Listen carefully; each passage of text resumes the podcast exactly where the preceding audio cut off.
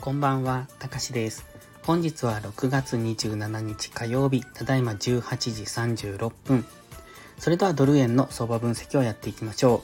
う。いつも通り本文内にありますギガファイル便の URL をクリックしていただいて、中にある画像を見ながらお聞きください。最初にお知らせです。ポストプライムではプライム投稿という有料投稿もしております。環境認識が苦手な方、チキンレ食いをしてしまう方、コツコツドカンで負けてしまうという方に、わかりやすい相場分析とテクニック解説をしています。毎日投稿してますので、ご興味のある方は、まずは2週間の無料期間からお試しください。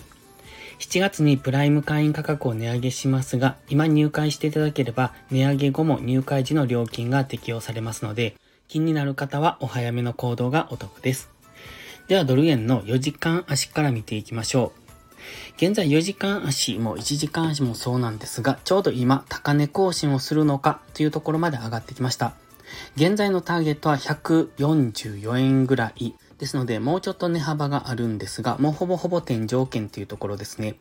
ですので、いつも言ってますが、一旦押しをつけずに上昇する場合は、その流れにはついていかない。いつ天井を迎えて下落するかがわかりませんので、え危険な行為になってきますので、一旦押しを待ってから次の上昇を狙うならいいですが、上昇している途中で上がってきたから買っていこうという考え方は危険ですので、それはやめた方がいいと思います。少なくとも1時間足単位ぐらいで調整の下落をした後、その揉み合っているところからエントリーしていくっていうのが、え、安全ですので、その強く上昇していると、どうしてもそれに乗り遅れた気がして、そこに乗っていきたくなるんですが、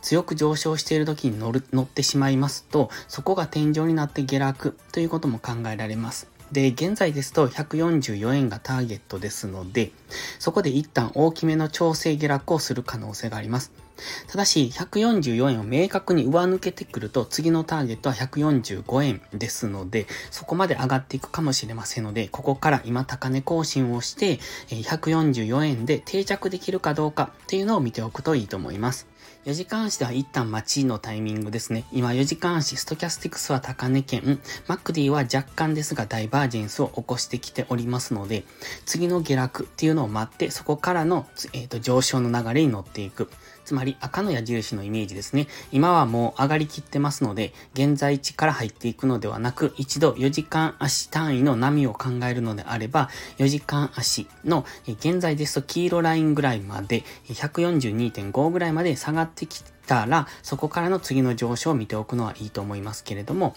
今 GMMA からも離れてきてますし、なおかつ浅い押しでずっと上昇してます。で、あの、浅い押しで上昇するっていうことは、上昇の勢いが強いっていうことなんですが、今かなり高値圏にありますので、あまり、あの、ここからついていくというよりは、一旦のやはり下落を待った方が安全だと思いますので、この辺はトレードスタイルにもよりますけれども、今、日足のストキャスティクスも高値圏にあるので、あんまりここからついていくのはお勧めしません。では、1時間足です。こちらにもイメージは書き込んでおります。先ほど4時間足とほぼ一緒ですね。まずは黄色のラインぐらいまで下げてくるのを待ちたいんですけれども、今、現在の高値を明確に上抜ければ144円まで、あ、145円までですね、上昇しますので、その辺の流れに乗っていってもいいと思います。